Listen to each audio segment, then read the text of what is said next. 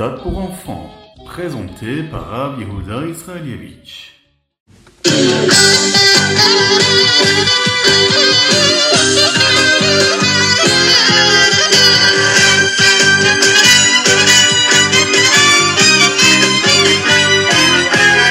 Bonjour à tous, infiniment heureux de vous retrouver pour partager avec vous le Ritat du jour. J'espère que vous allez bien. Est-ce que vous êtes prêts à recevoir le Mashiach? Il arrive, Mashiach arrive, est-ce qu'on est prêt à l'accueillir? Est-ce que vous connaissez le prophète Zecharia Akadosh Baruchou a montré au prophète Zecharia un ange qui demandait à Akadosh Baruchou pourquoi est-ce qu'il n'aidait pas le peuple juif toujours dans les moments de difficultés? Akadosh Baruchou va dire à l'ange de ne pas s'inquiéter car le deuxième Beth Amikdash sera reconstruit. L'ange va dire à Zecharia de le dire au béné Israël, et c'est à ce moment-là qu'ils vont être rassurés.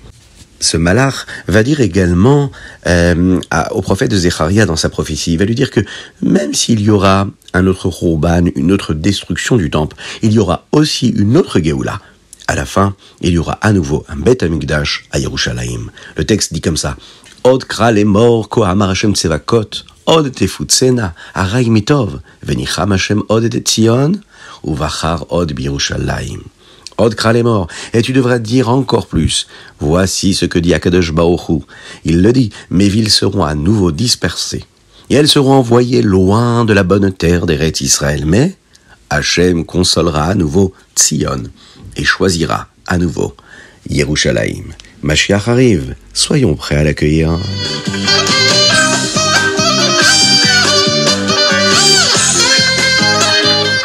Bonjour à tous, nous sommes aujourd'hui le Yud Gimel Elul 5783, Shnat, quelle année du rassemblement J'espère que vous allez bien, j'espère que vous êtes prêts. Accrochez-vous, nous allons commencer tout de suite avec le Chumash. Nous sommes dans la Parashat Kitavo et nous allons étudier ensemble le Révi. Moshe Rabbeinu donne au Béné Israël des instructions pour le jour où ils traverseront le Yarden et qu'ils entreront en Eretz Israël. Moshe Rabbeinu, en compagnie des anciens, ce qu'on appelle les Ékénim, va dire au Béné Israël qu'ils doivent veiller à garder la Torah. Ils doivent protéger les mitzvot en étudiant à leur sujet ce qu'elles disent, ce qu'elles demandent, ce qu'elles exigent, et surtout en veillant à ne pas les oublier. Comme c'est si important, les bénis Israël devront faire quelque chose qui leur rappellera cette tâche importante dès qu'ils arriveront en Eretz Israël. Lorsqu'ils traverseront le Yarden, ils prendront douze pierres dans la rivière. Ils emporteront ces pierres au Har Grizim et au Har Eval, là où les Kohanim rappelleront au béné Israël ce qui arrive s'ils, ras shalom, que Dieu nous en préserve, ne gardent pas la Torah. Les bénis Israël construiront alors un misbéach, un hôtel avec ces grosses pierres qu'ils auront ramenées, en les recouvrant d'une sorte de ciment pour qu'elles collent toutes ensemble. Il devait être construit de cette manière car nous n'avons pas le droit d'utiliser du métal pour tailler des pierres afin de construire un misbéach. À la place, nous utilisons donc des pierres pour les ajuster ensemble. Ils écriront ensemble les paroles de Torah sur ces pierres qui étaient traduites en 70 langues. Et ensuite, ils apporteront des corbanotes, des offrandes à Akadosh Baruch à Dieu sur ce misbéach. Et Moshe de rappeler au béni Israël. Il leur dit écoutez attentivement, voyez à quel point Akadosh Baruch veut que vous soyez toujours près de lui. D'habitude, quand une personne commence quelque chose de nouveau, elle est enthousiaste, mais plus tard elle s'ennuie un peu et ne fait plus aussi attention à ce qu'elle faisait.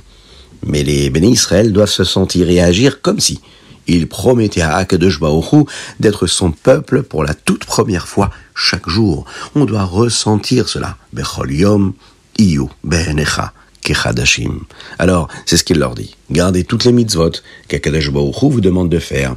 Et vivez tout cela comme si vous veniez de le vivre à l'instant précis.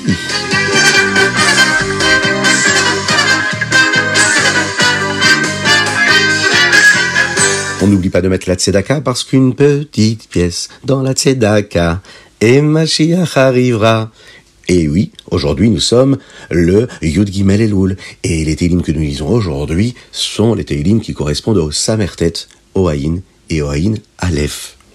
Nous récitons également les trois chapitres spécifiques au mois d'Elul, le Lamed Zaïn, le Lamed Ret et le Lamed Tet. Dans les Télim d'aujourd'hui, nous récitons un verset qui dit comme ça, Yem Alefi que ma bouche soit pleine de tes louanges. La Gemara enseigne que nous apprenons d'ici que lorsque nous récitons une bénédiction, une bracha, notre bouche doit être pleine de la bénédiction. C'est pourquoi nous ne devrions pas réciter une bénédiction avec de la nourriture dans la bouche. On a été très pressé, on a vite mis le bonbon dans la bouche, vite mis le morceau de gâteau dans la bouche, et on ne s'est pas rendu compte, on n'a pas fait la bracha. Alors qu'est-ce qu'on fait? Eh bien, on doit retirer l'aliment de la bouche pour faire la bracha, afin que notre bouche soit pleine de bracha et non pas pleine de nourriture au moment où nous faisons la bénédiction.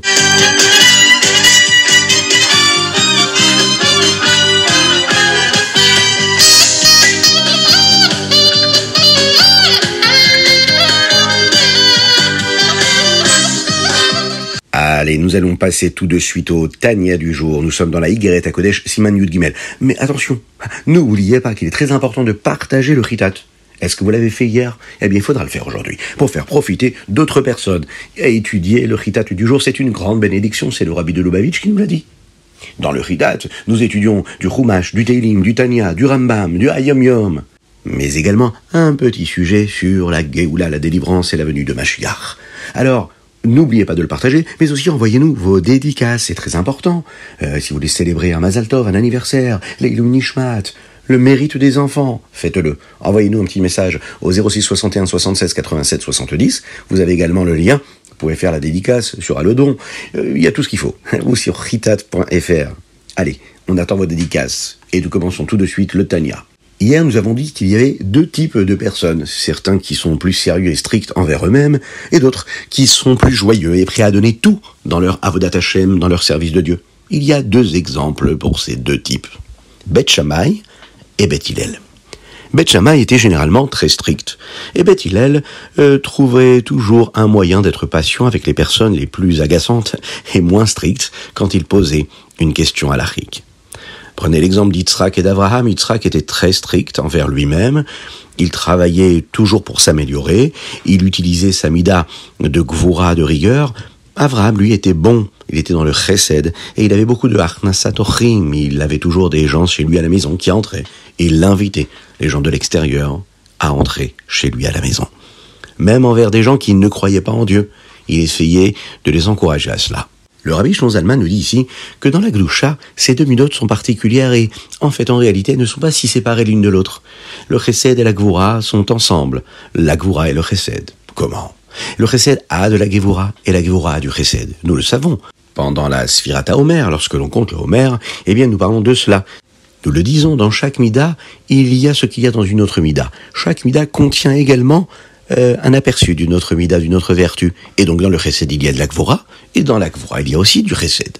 Et puisqu'elles sont toutes connectées, eh bien nous voyons que parfois même Beth Hillel était plus stricte que Beth Shammai. Et d'un autre côté, parfois Beth Shammai était moins stricte que Beth Hillel. Avraham Avinu, dont le travail était le chesed de la bonté, pouvait également montrer beaucoup de gvura. Comme par exemple quand il a amené Yitzhak pour être un korban. Il fallait beaucoup de rigueur pour cela. Il en va de même pour chaque neshama de chaque juif. Tout le monde a des vertus de chesed et de gvura, de bonté et de rigueur, et il y a un moment pour utiliser chacune de ces vertus-là.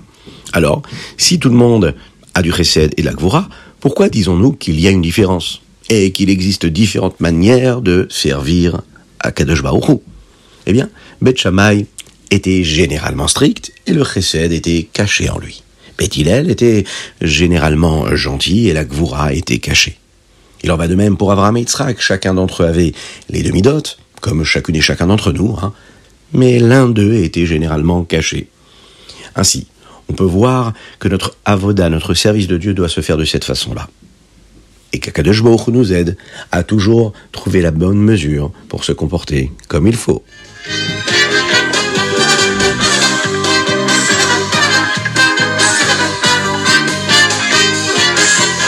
Et nous passons tout de suite au Hayom du jour. Dans le Hayom aujourd'hui, nous apprenons ce qui arrive à un chassid lorsqu'il entre pour la première fois en Yeridout.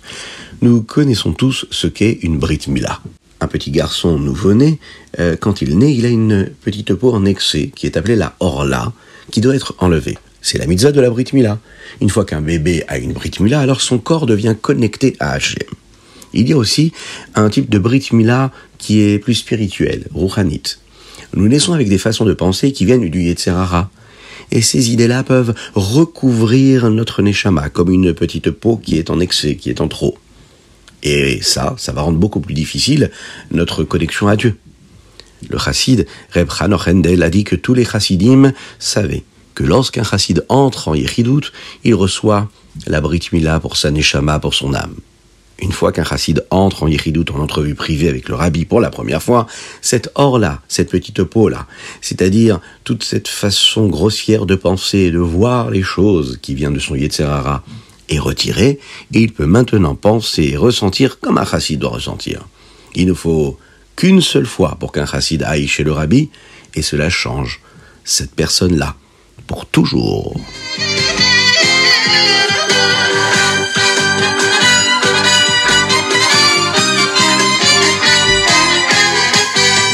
Nous passons tout de suite au Rambam du jour Ilchot Trumot. Dans le Rambam d'aujourd'hui, nous apprenons les trois derniers chapitres sur la Trouma. Les chapitres Yud Gimel, Yud Dalet et Tetvav. Ces chapitres parlent de ce qui se passe si la Trouma se mélange avec de la nourriture ordinaire. Une chose que nous apprenons ici, c'est qu'elle ne devient pas complètement battelle, c'est-à-dire non comptée, à moins qu'il y ait 100 fois plus de nourriture ordinaire.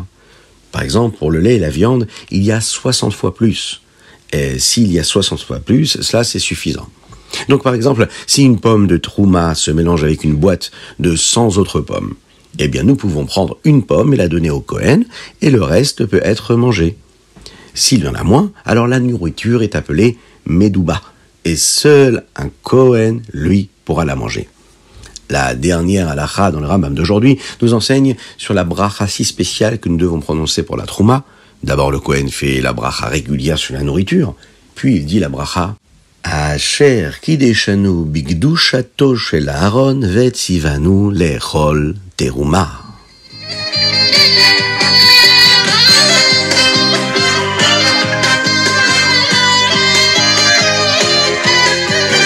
Et voilà, c'était le Ritat du jour. J'espère que vous avez passé un bon moment. Quelques de vous bénisse et qu'il vous protège. La dédicace du jour, elle est pour la Refoua Shelema de Avraham Nissim Ben Sultana.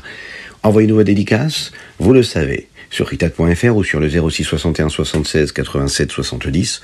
Partagez le Ritat. Que Dieu vous bénisse, qu'il vous protège, qu'il vous inonde de bénédictions, de grâce, de prospérité, de réussite matérielle et spirituelle. Qu'Hachem retire toutes les barrières qui nous séparent de lui qui nous enlève ces écrans, qui nous cachent, qui nous voile la sainteté et la pureté, et l'étincelle divine qui se trouve partout, tout le temps, à côté de nous, en nous.